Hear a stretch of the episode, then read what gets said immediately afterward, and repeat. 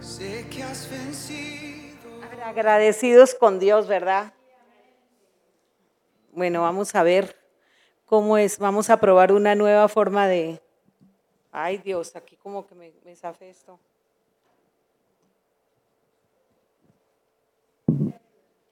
Ahí voy. Es que hoy se nos han complicado un poquito las cosas. Ujú. Ay, este ya no. ¿Así? Bueno, gracias, Efra. Gracias, mi amor. Se nos han complicado las cosas, pero nosotros en Cristo de verdad todo lo podemos. Este micrófono estorbaba un poquito y miren, soy libre, soy libre. soy libre en el nombre de Jesús. Bueno, vamos a darle un aplauso al Señor porque no es para mí, es para Él, la verdad. Sí. Veo tantos jóvenes aquí que le, le he pedido a Dios que me dé tanta gracia con ellos porque, porque necesita. Además los jóvenes le dan a uno la fuerza, el input. Me encanta verte acá, Fer. Eres bienvenida. Ver a Sebastián, ver a tantos jóvenes acá dándole a Dios ese espacio. Y hoy vamos a ver un tema maravilloso eh, y empezamos muy bien. Primero, la alabanza preciosa. O sea, de verdad se siente esa presencia de Dios. Y luego ese testimonio tan tremendo. Yo quiero decirles que honro a Paola porque en realidad Paola también es una mujer que honra a Dios y que honra a, a sus padres espirituales y a sus padres biológicos. Y es indefectible que lo que Dios dice se cumple. Así que pues gracias Señor por este tiempo hermoso. Vamos muy bien, todos en casita, muy conectados, muy dispuestos a recibir una palabra de bendición. Salmo 11, 2, 3. Miren lo que dice, querida familia. Porque he aquí, los impíos tensan el arco, preparan sus saetas sobre la cuerda para flechar en lo oscuro a los rectos de corazón. Si fueren destruidos los fundamentos, ¿qué ha de hacer el justo? Es una pregunta que Dios está haciendo. Si fueren destruidas las estructuras de tu hogar, de tu casa, las estructuras de una sociedad, ¿qué ha de hacer el justo? ¿Y quién es justo? Quisiera que me digan cuántos justos hay acá, que levantaran su mano los justos. Muy bien, todos hemos sido justificados por la sangre de Cristo. Quizás no es por nuestras obras, gracias a Dios, no es porque somos maravillosos, sino porque Jesús en la cruz nos hizo justos y nos justificó. Y ustedes dirán, bueno, pero ¿para qué Jesús nos justificó si estamos pasando apuros, hay hambre, hay desnudez, hay pandemia? Ahorita muchas personas no vinieron porque tienen temor. Y nosotros no estamos acá parándonos a juzgarlas. Solamente queremos mandarles una palabra de ánimo, de bendición y de esperanza. Y a decirles que los que están aquí vinieron porque confían en que hay un Dios todopoderoso y tenían una necesidad tremenda de recibir una sanidad. Y hoy yo declaro que para ti, iglesia, que estás levantada como el justo que eres, hay una bendición muy especial en esta palabra que se está desatando. Igualmente para ti, si estás en casa y dices, tomo esa palabra, es para ti. Hoy hay en Colombia, en Perú, aquí en México, personas muy amadas que nos están viendo. Y yo no tomo a la ligera el estar acá. Para mí es un privilegio estar acá, porque no vengo a hablar de mí, eso no tiene ninguna importancia, hoy vengo a hablar de aquel que todo lo puede, el que levanta nuestros brazos, el que nos sacude, el que nos mueve el piso, nos mueve el tapete para decir, aquí estoy yo con mis brazos de amor, ven porque te quiero abrazar. Yo no sé si tú has recibido un abrazo de Dios el día de hoy, yo no sé si tú lo estarás sintiendo, pero yo sí lo siento. Amén. Así que vamos a darle un aplauso a Jesús que es el que nos levanta, es el que nos sostiene. Este salmo, en efecto, va dirigido a David. David en ese momento había recibido malas noticias, que estaban relacionadas con la fractura de la ley y el orden social en ese momento. Cualquier parecido con la realidad es pura coincidencia. Y la fractura del orden social es una rotura de fundamentos. ¿Sabías que en la casa nuestra también se rompen los fundamentos a diario? Y es algo que nos cuesta volver a reparar. Pero Dios es un Dios de edificadores. Acá dice, ¿qué son los fundamentos? Y dice, fundamentos son los cimientos de un edificio. En hebreo se traduce como yadash, que es fundar, y en griego, temelios. Toda casa tiene fundamentos o cimientos. Si hablamos del hogar, recuerden que los miércoles estamos dando unas pláticas muy interesantes, no se las pierdan. Hablábamos de las reglas de la casa. Siempre hay que colocar unas reglas como para funcionar. Y antiguamente las reglas de la casa las daba el pater familia y de se hace y se cumple. Ahora eh, en la época moderna nos sentamos con los hijos y decimos, bueno, a ver, ¿cómo vamos a operar para que esto funcione? Porque la verdad necesitamos manos. Entonces, hacemos las reglas de la casa y se vuelven fundamentos. Cuando esta iglesia nació hace nueve años, también lo primero que Dios nos puso en el corazón al pastor y a mí fue pensar cuáles iban a ser los fundamentos que nos iban a reglamentar y hablábamos de que iría a ser una iglesia cristocéntrica, ver los que están tomando y dictando fundamentos, que sería una palabra bibliocéntrica, que sería una iglesia donde se honraría al Padre, al Hijo y al Espíritu Santo, que sería una iglesia apostólica y profética. ¿Por qué? Porque lo profético es lo que hace que caminemos en una línea de tiempo que Dios nos dio y que no nos salgamos de ahí. Y lo apostólico es lo que hace que tengamos raíces de fondo, esto, que tengamos cimientos para que cuando venga la época difícil, la época dura, aguantemos.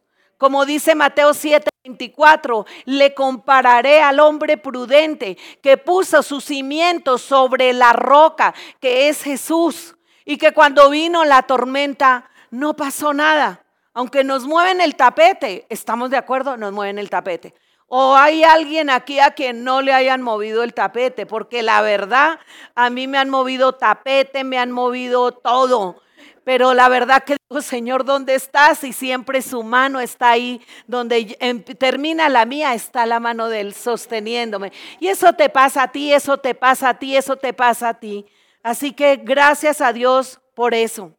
Por eso los fundamentos son muy importantes. Y valoro tanto que los chicos estén acá. Valoro tanto, esta semana estaba eh, viendo una enseñanza muy poderosa de un hombre de Dios increíble y veía yo a algunos jóvenes, gracias a Dios, en serio, eso no pasa aquí. Y si pasa, yo no lo he visto. Como dice Talía, no es conmigo, no lo visto. Pero estaban ahí chateando y chateando y yo decía, ese pobre pastor, me imagino todo lo que se ha desgañotado preparando esa enseñanza y no los honran, o sea, porque no es, no es la honra al hombre, sino al hombre de Dios lo que está representando. Y ese hombre estaba hablando cosas que eran poderosas para los jóvenes, eran oro, molido para ello. ¿Sabías, joven, que cuando tú necesitas más oír una palabra, es justo cuando el enemigo más te dice, no vayas, eso es inútil, eso no tiene sentido, esos son unos viejitos allá cacrecos, ya pasó de moda y no, no pasó de moda. La Biblia dice, los muchachos se fatigan y se cansan, pero los que esperan en el Señor levantarán sus fuerzas como las águilas, caminarán y no se cansarán. Eso lo declaro sobre ti, Teresa, porque tú nunca te has cansado de orar e interceder por tus pastores, de orar e interceder por tu iglesia, por tus hijos. Y esa palabra ha sido poderosa y penetrará hasta el fondo de tus generaciones. Y serán tus generaciones las que levantarán muros y cimientos en esta nación. Esa palabra puede ser para ti tómala, recíbela, dile, Señor, mis hijos edificarán mi nación. Mis hijos edificarán mi nación. ¿Sabías que yo he visto a mis nietos construyendo? Yo he visto a mis bisnietos. Claro, no sé si en la realidad los vaya a ver físicamente o los estaré viendo desde el cielo, pero yo sé que se que mi redentor vive y yo sé que lo que yo he sembrado en ellos, lo que mi esposo ha sembrado en ellos, no ha sido en vano. Así que los justos edificarán una nación. Amén. Vamos a darle la gloria a Dios. Bueno, muy bien, yo quiero decirles, es que esta palabra está tremendísima, porque de veras es muy actual. Estaban, eh, hace poco pasaron los Juegos de Tokio en, Japón. Ah, hay una chica que se llama Sidney McLaughlin que corrió los 400 metros de vallas femenino de atletismo y ganó la medalla de oro hace muy poco. O sea, y una jovencita, para que no piensen que solamente los, los, los cuchitos, como decimos nosotros. No, no, no, no, no, una jovencita. Y dice, ella cuando recibió su presea, dijo lo siguiente, creo que para mí personalmente, lo que realmente me ayudó es mi relación con Dios. Me ha dado una perspectiva para lidiar con muchas de esas emociones que el mundo te arroja. Ruego que mi viaje sea una clara representación de la sumisión y la obediencia a Dios. Incluso cuando no tiene sentido, incluso cuando parece imposible, Él hará un camino de la nada. No para mi propia significación, dijo la chica, sino para su gloria. Nunca he visto a Dios fallar en mi vida ni en la vida de nadie, joven que estás aquí mayor, Padre, que estás aquí, que están viendo esta palabra, que la están escuchando desde su casa. Solo porque no puedo ganar cada carrera, dijo Sidney, o recibir cada uno de los deseos que tenga en mi corazón, no significa que Dios haya fallado. Su voluntad es perfecta. Él me ha preparado para un momento como este. Y fuera de eso, remata diciendo, para que pueda usar mis dones, pero los que Él me dio, para señalar toda la atención hacia Él. Así que esta presea la tomó y dijo, es para Él.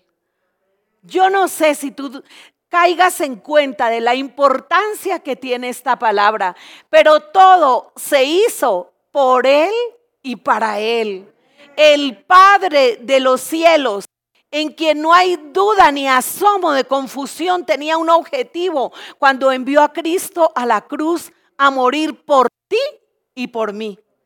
Y Él quiso que estuviéramos en este tiempo, que existiéramos ahora. Y si tú estás aquí y estás en tu casa pendiente, de esta palabra es porque Jesús no ha permitido que ningún coronavirus, ninguna plaga te toque, ninguna muerte te destruya. Y aunque haya llegado a ti, lo superaste, porque tú para este tiempo naciste y tienes que levantarte, porque no es solo por ti familia. Yo quiero que entiendas, no se trata de ti. Se trata de Él, se trata de las personas que necesitan escuchar una voz de aliento tuya. Por eso con toda humildad y con todo respeto, para aquellas personas que dicen, van a abrir el domingo la iglesia con esta pandemia, yo les quiero decir con todo respeto, es que es mi chamba. Así como ustedes van a trabajar a sus puestos de trabajo y le hemos pedido a Dios que bendiga sus lugares de trabajo bendiga las empresas y si lo tienen, que bendiga el, micro donde se mueven, el auto donde se mueven. Es que esta es nuestra chamba. Un día decidimos nosotros servirle al Dios viviente. Y ya porque ustedes estén aquí y porque ustedes estén conectados allá esperando una palabra viva, una palabra fresca, no una palabra salida por allá de un cajón, sino una palabra actual, ya valió la pena familia. ¿No creen? Gloria a Dios, gloria a Dios.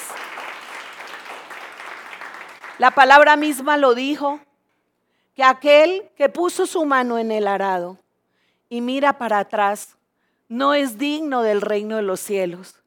Así que ahorita no se trata de que si queremos o no queremos, créanos, nos hemos quebrado.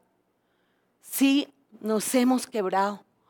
Sí hemos llorado como pastores muchas veces si hemos sentido muchas veces la deshonra o muchas veces la ingratitud, pero también han sido muchas, pero muchas más las razones de alegría y de gozo.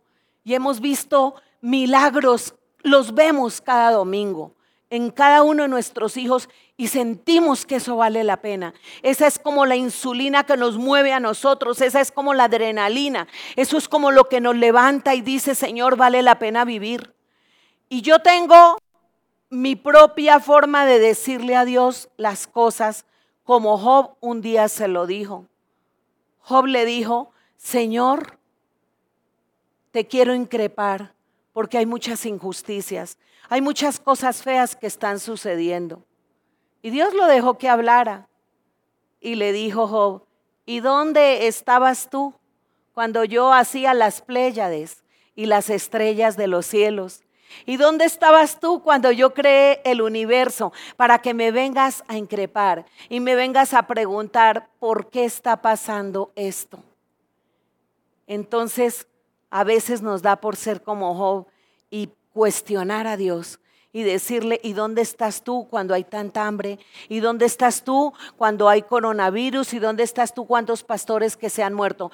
Y no vamos a decir que a nosotros no nos ha pasado, claro que sí nos ha pasado. Pero ese mismo Dios es el Dios que le habló a Job y le dijo, reconoce que tú no estabas ahí. Y cuando eso le dijo Dios a Job, Job le dijo, hasta ahora te conozco. De oídas te había oído, pero ahora mis ojos te ven. Señor, yo puedo decir, mis ojos te ven en cada casa de fe que se está levantando, en medio de la crisis, en cada hijo que dice, dejé la droga, en cada hijo que dice, pensé que estaba en un cuerpo equivocado, pero hoy decido creerle al diseño de Dios. Eso es creerle a Dios. Así que familia, vamos a darle un aplauso muy grande a Dios. Entonces, hablando de Job, quiero decirles que él es un ejemplo de cómo eh, vencer las dificultades para este tiempo en medio de la prueba. Job fue tentado porque Dios le dio permiso al enemigo. Le pasó lo mismo que a Pedro, también lo hablamos en otra oportunidad. Y ustedes dirán, pero es que ese hombre fue muy bendecido. Y es cierto, tenía riquezas, tenía poderío, tenía las hijas lindas, tenía un hogar precioso, pero nadie cuenta con algunas cositas que tenía Job. Porque cuando estamos todo bien, y todo nos está saliendo bien, todo es lindo. Pero resulta que cuando Dios le dio permiso al diablo para probarlo, eh, Job perdió sus hijos en un solo día, en una catástrofe, en un huracán que hubo. Algo terrible vino sobre su casa y perdió a sus hijos. Y fue tan de malas que no perdió a su mujer. No, mentiras. Pero es que la mujer era tremenda. Les voy a decir, imagínense la clase de mujer que tenía. O sea, porque todo el mundo la veía muy bien. Ay, qué señora tan linda y tan querida. No es que cuando estamos con dinero, cuando estamos ricos, bien posicionados, sanos, sin problemas, todas somos lindas. Pero vaya cuando venga la prueba a ver cómo somos los seres humanos, a ver qué aguantamos. Pues esa esposa, cuando peló el cobre, era peor que dormir con el enemigo porque lo dijo en Job 9. ¿Qué dice Job 9, muchachos? Ustedes que tienen una Biblia ahí muy rápido y que van señalando y van escribiendo. La mujer le dijo a Job en medio de la calamidad, ¿aún conservas tu integridad? Con todo esto que te está pasando, ¿conservas tu integridad? Y le dice, maldice a Dios y muérete. Imagínate la clase de joyita que tenía al lado peló el cobre de una manera tremenda. Cuando una persona, cuando un hombre está caído, la mujer, en vez de decirle esas sandeces, le debe decir, mi amor, levántate. Tú eres un varón aprobado. Tú eres un hombre valiente. Tú vales la pena, mi amor, no solamente en tu iglesia, sino en mi hogar. Amén. Y eso es lo que debemos decir nosotras. Pero esta mujer estaba mal. Segundo, Otra pruebita que pasó Job, en vez de amigos tenía inquisidores. Primero lo felicitaron y le dijeron ahí en Job 4, 3, 4, lo pueden ver en su casa, pero yo coloco aquí una partecita y le dicen, he aquí, tú has exhortado a muchos y las manos débiles has fortalecido. Al que tropezaba, tus palabras han levantado y las rodillas han robustecido, como quien dice, Rosana, pero si tú le has ayudado a mucha gente. Enrique, tú has aconsejado a muchos, tú has animado, le has enseñado la palabra a muchos. O sea, empiezan primero así bien bonito, ¿no? Pero mire lo que después le dice. Pero ¿acaso Dios va a descuidar a los que Él ama? Como quien dice, si esto te está pasando, debe ser que tú tienes algo por ahí bien escondidito, ¿no? Y resulta que lo hemos visto muchas veces, que hay pruebas que Dios permite. Y Job es un capítulo, es un libro grande de 42 capítulos, por eso lo llaman el justo Job, que en realidad él no cometió pecado alguno contra Dios solamente que por ahí le discutió, le lo increpó, como cualquiera de nosotros cuando así nos revelamos, pero en realidad él fue un hombre catalogado justo y sus amigos lo estaban nombrando injusto. ¿Qué más pasó con Job? A ver, ¿qué más pasó con Job? Y yo quiero que ustedes se pongan a pensar, imagínense a Job. En Job 1.8 dice que el Señor le preguntó a Satanás, ¿No has pensado en mi siervo Job? ¿Acaso has visto a alguien con una conducta intachable como él? No le hace ningún mal a nadie y es temeroso de Dios. Y ahí fue cuando el diablo le dijo, ay sí, pero como está tan bien, ¿cómo no? ¿Cómo no? Ah, no, pues si, si a tu hija le das apartamento y fuera de eso le, le ascienden en el trabajo, ay, ¿cómo no le va a dar gracias a Dios? ¿Cómo no va a venir a traer su ofrenda? ¿Cómo no va a ser generosa con sus padres? No, pero claro, el Satanás que en todo momento nos está juzgando, tenía que meter sus narices. Y yo quiero decirte que a veces por justo que seamos para Dios, por justos que seamos para Él, el acusador siempre va a estar pendiente y va a estar mirando a ver a quién devorar. Y siempre va a estar diciendo, tú no escuches ese consejo, tú no camines derecho, mejor échale vuelo a la hilacha, que para eso vinimos y para este tiempo estamos. Y agarran la palabra y la acomodan a su manera. Pero Dios a veces permite que seamos probados. Y cuando Dios permite que seamos probados, recordemos, empieza un proceso. Pero ¿para qué empieza el proceso? Para que Dios conozca nuestro corazón. Y quiero decirles que aunque Job increpó a Dios y le hizo todas esas preguntas de las cuales yo les estoy compartiendo, Job le pudo decir a Dios, perdóname, como Pablo le dijo a Dios en algún momento y lo predicó, miserable de mí. ¿Quién podrá qué? Liberarme de este cuerpo de muerte.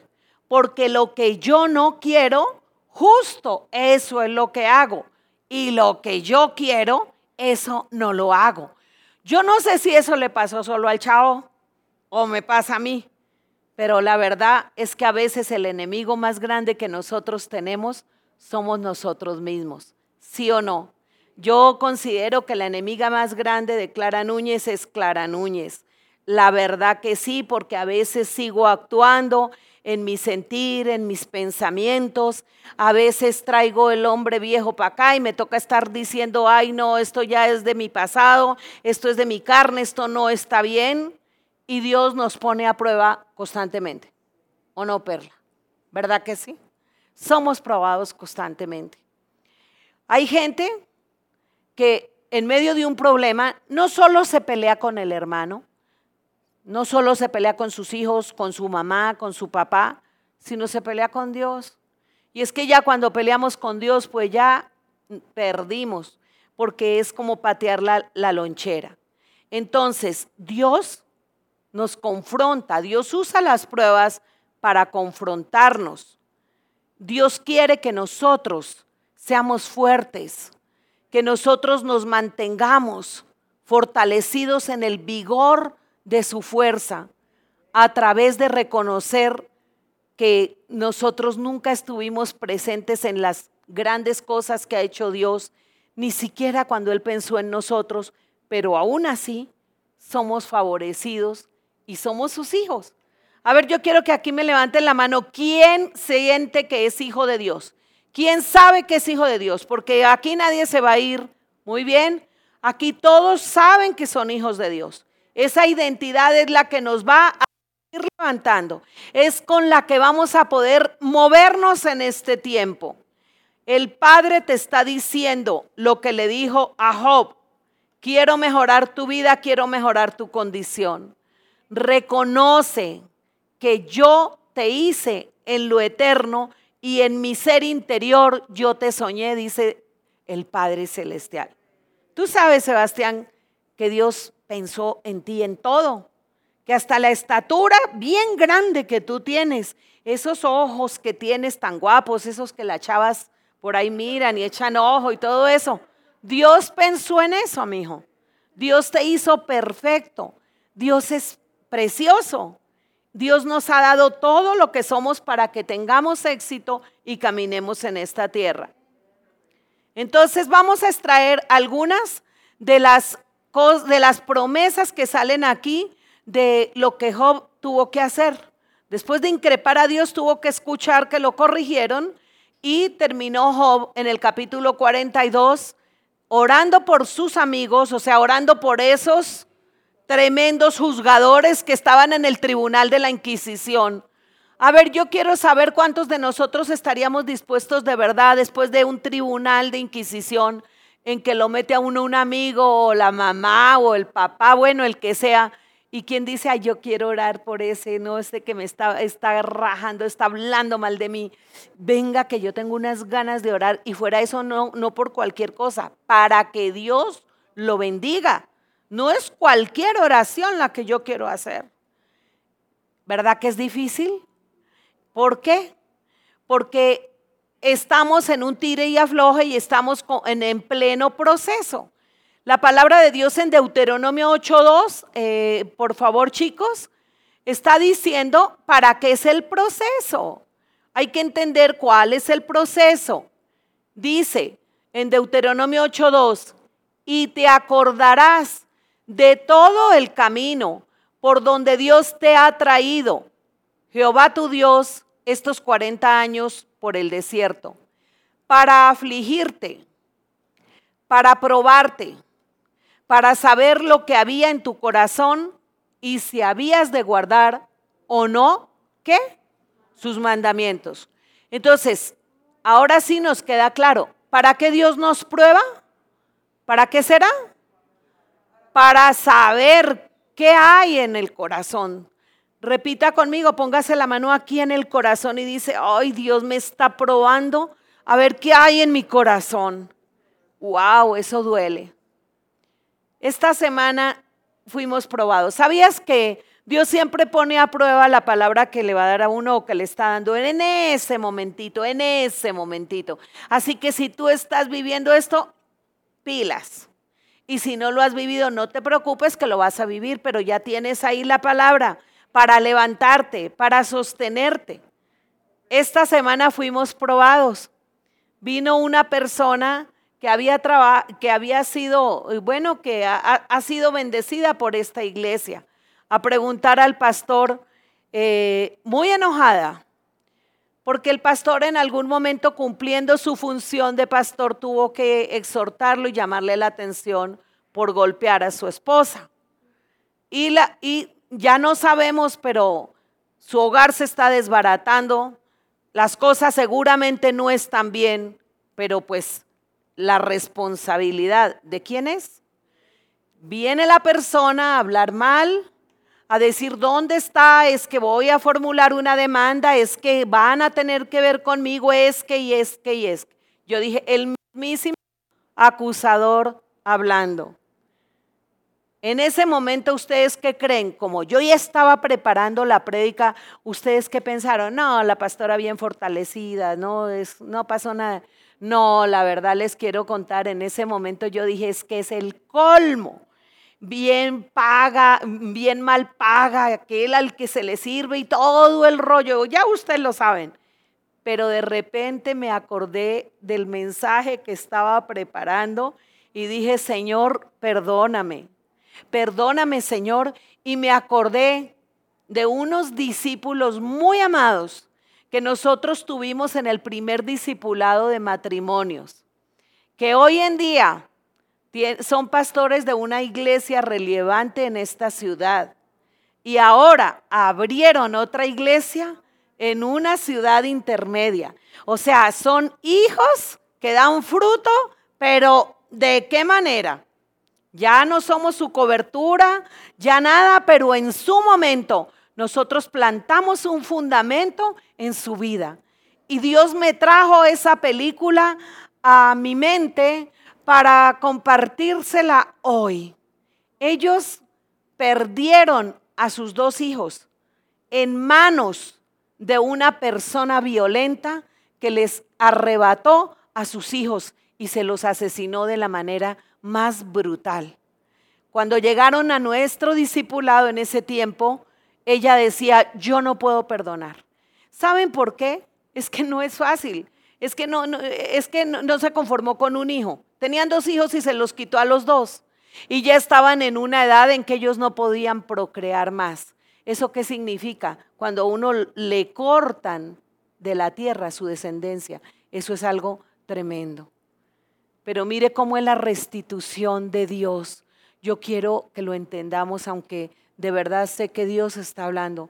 Dios te está hablando. Yo sé que Dios está hablando a tu corazón. Si tú crees que has pasado por pruebas, si tú crees que has sido probado por Dios, de verdad que no has pasado nada comparado con otras personas, pero Dios no se queda con nada. Dios les ha dado muchos hijos espirituales y Dios le dio a él la visión un día desesperado y vio a sus dos hijos en el cielo. Tuvo la visión de que cuando él muriera iba y los, los iba a poder abrazar y los iba a poder recibir, como diciéndole, yo te los cuido mientras tú vienes. Así que cuando yo recordé eso, wow, pensé, Dios, perdóname. Porque algo que testificaba él en su momento, eh, es que, bueno, o ellos, en la novena clase del discipulado, ella se paró un día y dijo, yo quiero levantar mi mano para dar aquí una, un testimonio. Dijo, yo creí que nunca iba a poder perdonar porque ella decía, yo no perdono y no perdono y no los perdono. Entonces se levantó y dijo, yo declaro el día de hoy que yo ya perdoné, yo lo perdono. Y después, pasando el tiempo, porque entendamos algo, el perdón es un proceso. El perdón no es que yo hoy dije, ay, no, ya perdoné y ya, listo, ay, jiji, todo feliz. No, es un proceso. Se va perdonando pasito por pasito. Y luego, en otro nivel de proceso de perdón, él se paró en un púlpito como este y dijo, puedo decir públicamente que he perdonado al hombre que asesinó a mis hijos, aunque él se escapó de la justicia humana porque nadie lo ha encontrado al día de hoy. Pero él dijo, allá donde te encuentres, voy a poner un nombre, Juan Lancheros, donde tú te encuentres, yo te perdono, yo te bendigo, yo hago sobre ti una ofrenda de perdón y de bendición, sobre ti y sobre los tuyos. Perdóname, pero si esto no es el Espíritu Santo y el poder de Dios transformando a un hombre que había sido duro, que había sido hueso difícil de roer, porque su adversario, quien le quitó sus hijos, no lo hizo así nomás. Claro, se le fue horrible, una venganza espantosa, pero él era fuerte de carácter. Ningún derecho tiene nadie por eso. Obvio que no es justificante. Pero a lo que me refiero, a veces quizás hemos dado nosotros motivos mayores para que nos pasen cosas más tremendas. Y de todo eso Dios nos ha cuidado. Así que démosle toda la gloria y todo el honor a Él, a ese Dios poderoso.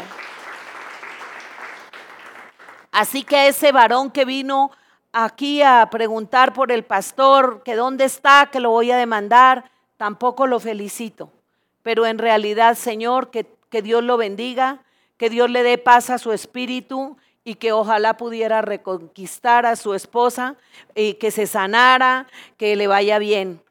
Y eso es lo que Jesús nos enseñó, iglesia. Entonces, yo quiero, iglesia, que nosotros entendamos que no somos una lanchita en alta mar, que está perdida, que no tiene timón. No, nuestra vida es muy valiosa en manos de Dios. Es todo un buque protegido por el Dios Altísimo y al frente está Jesús. No estamos improvisando, vamos a darle la gloria a Dios. Él no está improvisando contigo. ¿Tú crees que el coronavirus va a llegar a ti así por un descuido de Dios? No, si así sucediera, Dios tiene formas, o sana o resucita. Y en el último de los casos vamos a estar con Él. Pero literal, nuestra vida tiene que tener propósito y destino, de verdad. Y yo quiero que tú mires a esas personas que hay alrededor tuyo para que como Job tú puedas perdonar o puedas bendecir a alguien, si estando aquí o allá en tu casa, o alguien que tú llevas en la mente y que lo estás cargando, Dios está usando personas para tallarte. Dios está usando personas para limpiarte en este tiempo. Dios no quiere que tú sigas con esa inmadurez, que sigas con esa frivolidad de la vida, que la tomes tan a la ligera. Dios quiere que le demos un sentido y propósito verdadero al estar vivos. Quizás la persona que más te está tallando es la cuña que más te ha sostenido, ¿sabías? Y tú la quieres quitar, pero si tú la quitas, vas a perder el balance. Hijos, quieran a sus padres, honrenlos, no los van a tener todo el tiempo. Y padres, honren a sus hijos también, afírmenlos, abrácenlos y perdónenlos porque no los vamos a tener todo el tiempo, no vamos a estar todo el tiempo con ellos aquí, pero ya lo vimos que en la eternidad sí. Pero mientras podamos, que lo que hagamos sea para darle la gloria a Dios. Vamos a darle un aplauso a Dios. Y les quiero dar el fundamento de esa palabra. Vamos con Mateo 5, 34. No se la había entregado muchachos, pero Colóquenmela, por favor. Si quieren desde el 43. Mateo 5, 43. ¿La tienen? ¿Quién la tiene por ahí? Pero bueno, aunque no, no, no tiene micrófono, pero bueno, los chicos ya la están buscando. Mateo 5, 44. Mateo 5, 44. Acá está. Pero 43, mire, amada iglesia. Oísteis que fue dicho, amarás a tu prójimo y aborrecerás a tu enemigo. O sea, Jesús estaba diciendo, eso es lo que dice el mundo, que aborrezcamos al enemigo. Pero yo os digo, amad a vuestros enemigos Bendecid a los que os maldicen, haced bien a los que os aborrecen, y orad por los que os ultrajan y os persiguen. ¿Para qué?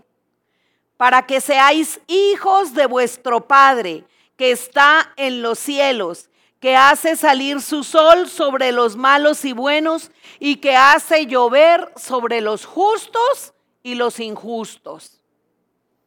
¿Qué tal la lluvia Imagínense que fuéramos por la calle y que se supiera quién es justo y quién es injusto en un aguacero, porque sobre unos cae la lluvia y sobre otros no.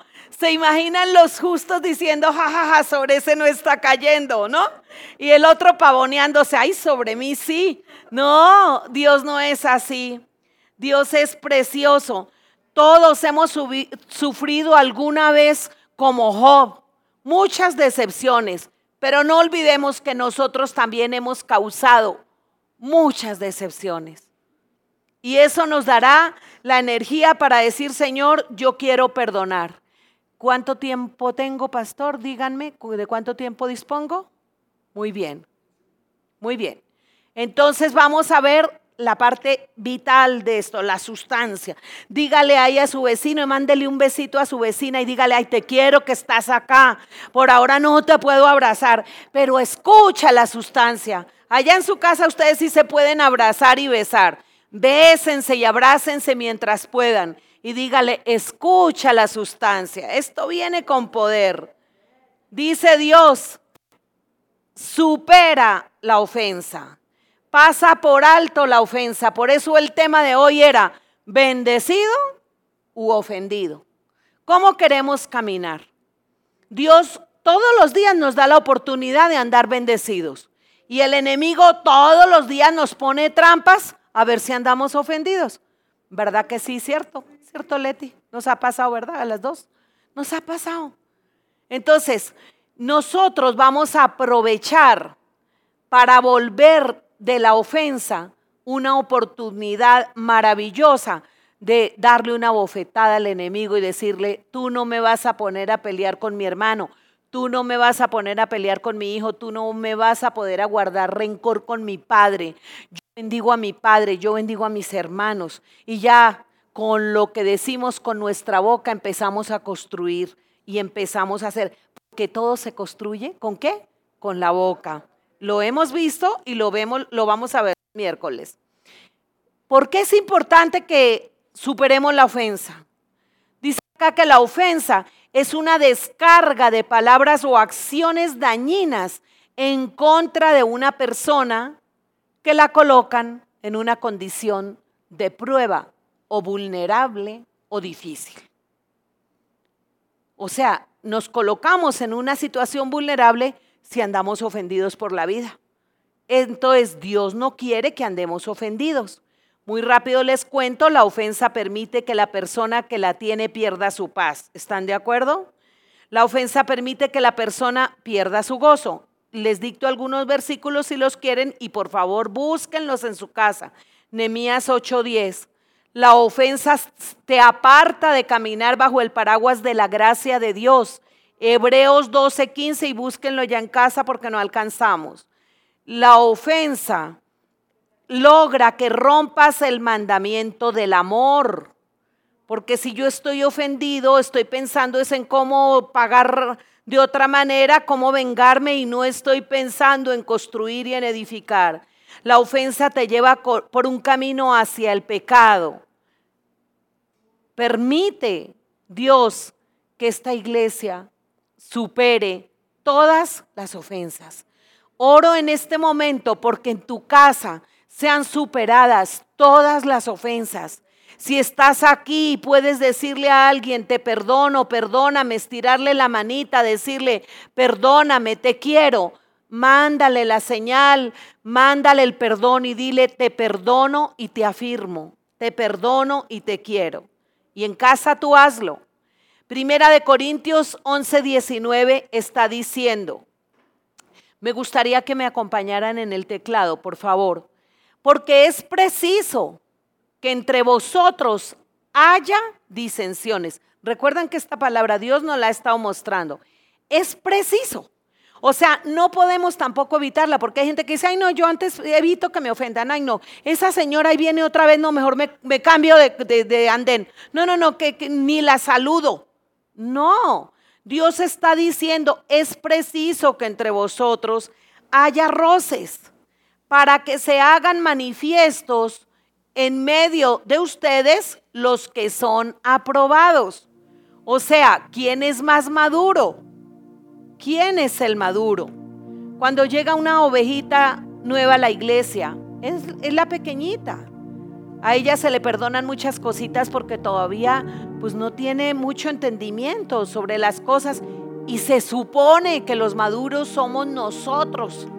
Pero a veces nosotros somos más inmaduros y Dios usa ovejitas recién llegadas hermosas, ministrándonos el corazón y abrazándonos y agradeciéndonos.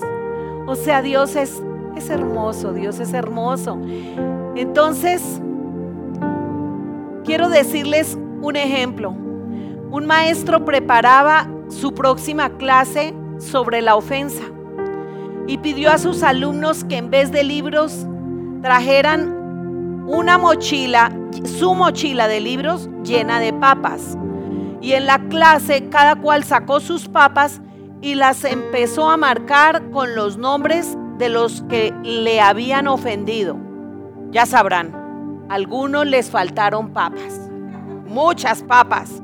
Y empezaron a marcarlas. Este ejercicio está bueno. Este fue el que más me ofendió, así que lo voy a marcar bien. Uy, este que me hizo está.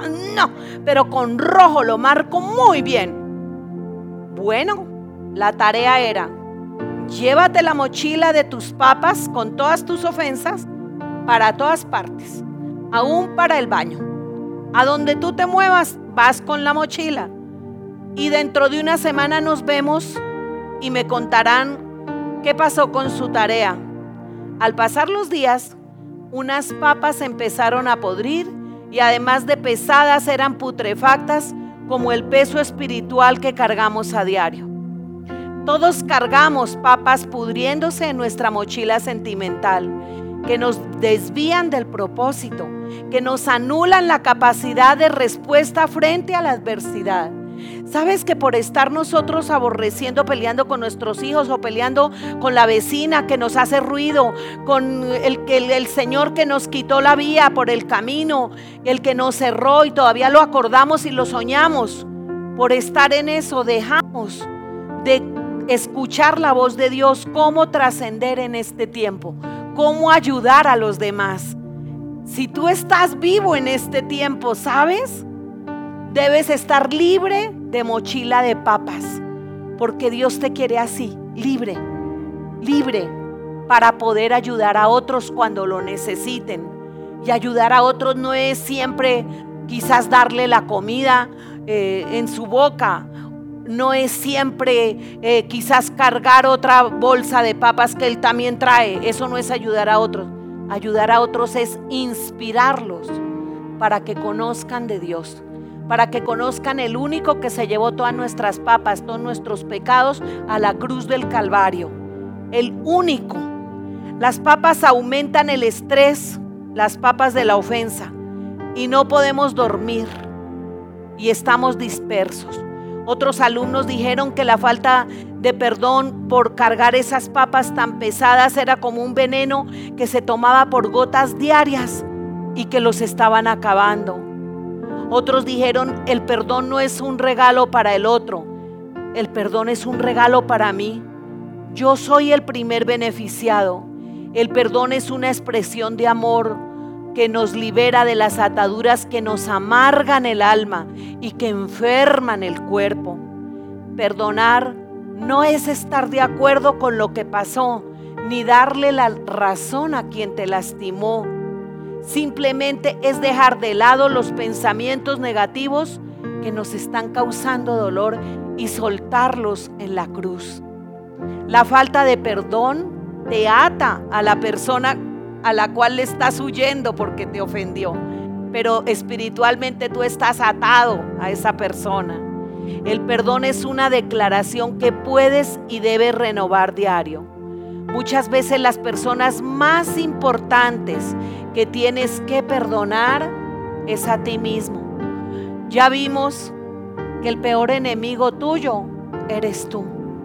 Así que empieza por perdonarte tú mismo y empezarte a ver tan aprobado como Dios te aprobó.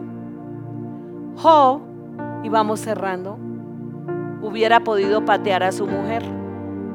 Porque es más, aquí en la Biblia capítulo 42 de Job, vamos a verlo. Job capítulo 42 está diciendo Y quitó Jehová la aflicción de Job cuando él hubo orado por sus amigos y aumentó al doble todas las cosas que habían sido de Job. Y dice acá, y bendijo Jehová el postrer estado de fe de reino, y bendigo Jehová el postrer estado de mi casa, el postrer estado de mi hogar. Yo no sé quién quiera que Dios lo bendiga al doble, para que levante su mano el día de hoy y diga, Dios bendice mi postrer estado porque he decidido traer esas papas de amargura, esas papas de heridas, esas papas de dolor, las traigo aquí delante del Señor. Y dice acá que tuvo 14 mil ovejas, 6 mil camellos, yuntas, bueyes, mil asnas. Pero lo más lindo, siete hijos y tres hijas. Llamó el nombre de la primera y ahí siguen los nombres. Y dice, y no había mujeres tan hermosas como las hijas de Dios sobre la tierra, de Job sobre la tierra. Y yo digo, no habrá hijos tan poderosos, no habrá flechas tan valientes que los hijos que Dios te ha dado a ti, tanto los naturales como los espirituales. Porque Dios te dice, serán benditos sobre los benditos y serán primeros entre los primeros. Y dice acá Después de eso vio Job vivió Job 140 años y vio a sus hijos y a los hijos de sus hijos hasta la cuarta generación. Y murió Job viejo y lleno de días, porque esta es la herencia de los que le servimos al Señor. Es la herencia de los que le servimos al Señor. Así que levántate iglesia, repite conmigo.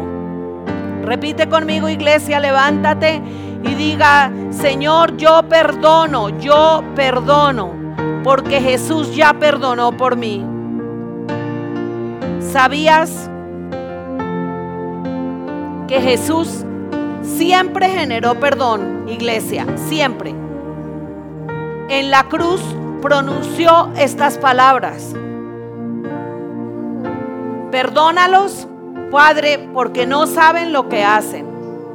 Y para hacerlo, Él nunca esperó que alguien le pidiera perdón. O tú te acuerdas si alguien se acercó a decirle, Jesús, perdóname porque yo voté para que te llevaran a la cruz. ¿Se acuerdan? A Él nadie le pidió perdón. Y Jesús, sin embargo, soltó todo el perdón. Hoy viene una unción de perdón sobre tu vida también en doble porción familia. Allá donde tú estás, Dios está desatando una unción de perdón en doble porción, porque la estás necesitando. Hay muchas cosas, hay mucho malestar de estómago. Si quieres tocar tus entrañas, si quieres tocarlas, dile Señor, perdóname porque he estado haciendo coraje en mis entrañas. Hoy sale y empieza a perdonar. Yo perdono, Señor.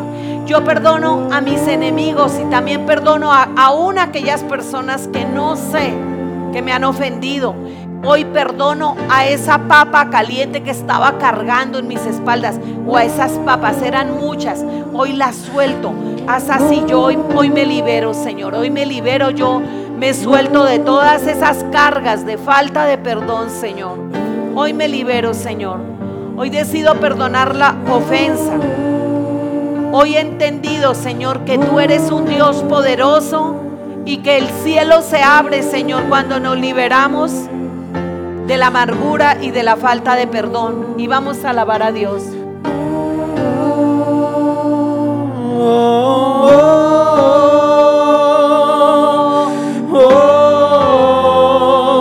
que se abra el cielo, muévete, Señor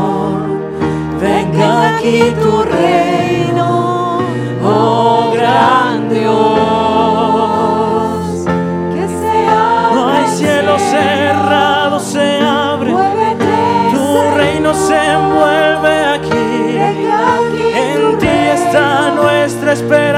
oh gran Dios, oh gran Dios. No hay cielo cerrado, se abre. Tu reino se envuelve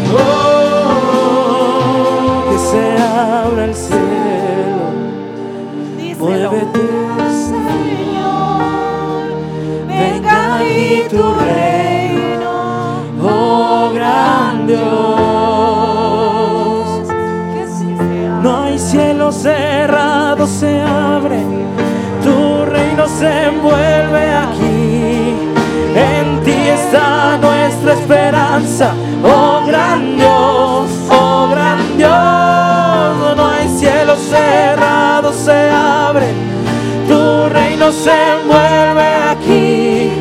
En ti está nuestra esperanza, oh gran Dios, oh gran Dios. No hay cielo cerrado, se abre, tu reino se envuelve aquí. En ti está nuestra esperanza, oh gran Dios, oh gran Dios.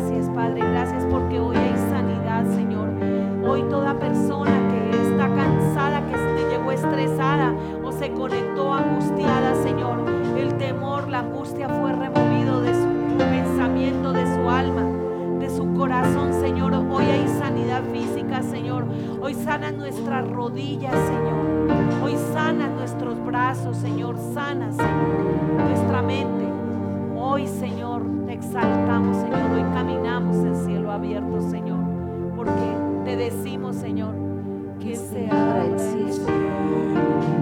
Dile a Dios que se abra el cielo. Muévete, Señor. Venga aquí tu Venga aquí tu reino. reino, Señor. Oh gran Dios, que se abra el cielo. Muévete, Señor. Venga aquí tu reino. Oh gran Dios, que se abra el cielo. Que sea, no hay cielo cerrado, se abre. Tu reino se envuelve aquí. En ti está nuestra esperanza, oh gran Dios, oh gran Dios. No hay cielos, no hay cielos cerrados, se abren. Tu reino se envuelve aquí. En ti está nuestra esperanza, oh gran Dios, oh gran Dios. Cielos cerrados se abren, tu reino se envuelve aquí. En ti está nuestra esperanza, oh gran Dios, oh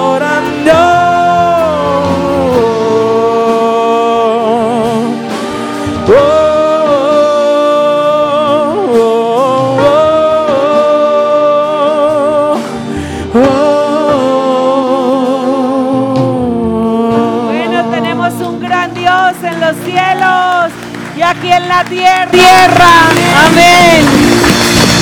Que tengan un bendecido día y una preciosa y poderosa semana. Que sean benditos.